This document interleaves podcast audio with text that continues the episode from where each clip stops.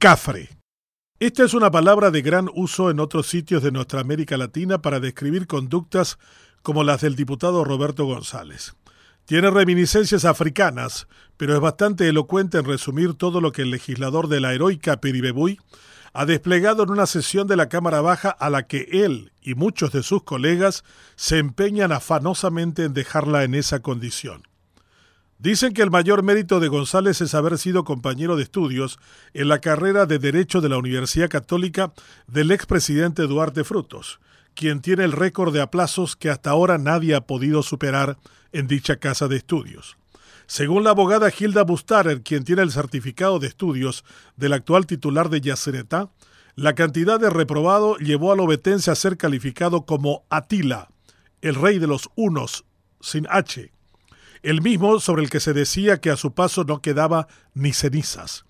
Pues bien, el actual titular del Consejo de la Magistratura, Roberto González, la institución que elige a magistrados y fiscales, fue el fiel de fechos de la Tilas local, lo que le dio derecho a ser ministro del Interior por un corto tiempo y de otras carteras durante el gobierno de Duarte Frutos, al tiempo de distribuir generosamente cargos a la parentela en toda la estructura del Estado.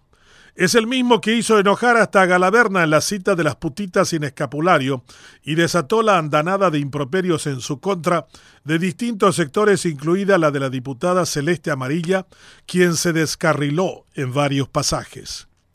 González es un cafre y exhibe su condición de tal impúdicamente como cuando deliberó vía Zoom en ropa interior y sin camisa. Le vale madre como dicen los mexicanos, lo que se diga de él, cuando como respuesta reciba la carcajada de sus colegas y los votos en su feudo cordillerano. No tiene honra ni nada que se le parezca que guardar, ni le importa la memoria que deje a su paso. Él es un ser rústico, un safio, mal hablado y vulgar. Todo esto lo exhibe como blasón, mientras elige jueces y fiscales a su imagen y semejanza. Crescencio, el juez venal y ladrón, es un reflejo de esas elecciones. Los cafres son como Roberto González, prepotentes, altaneros, malparidos y por sobre todo vulgares. No les cambian los lugares que ocupan, sino que se empeñan en degradarlo a cada paso.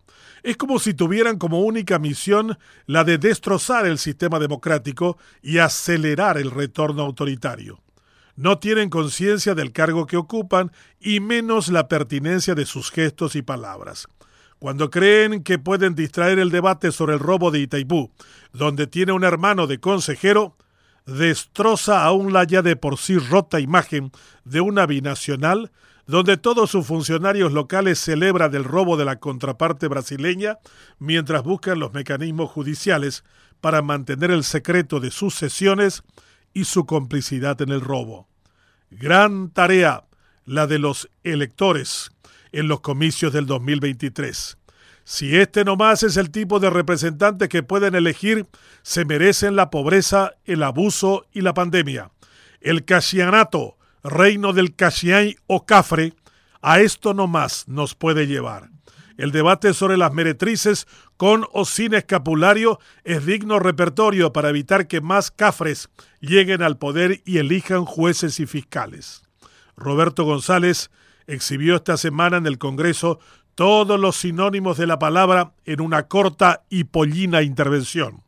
Cruel, salvaje, bruto, rústico, de mal gusto, vulgar, malnacido, tabrón en la definición guaraní o delincuente en la acepción cubana.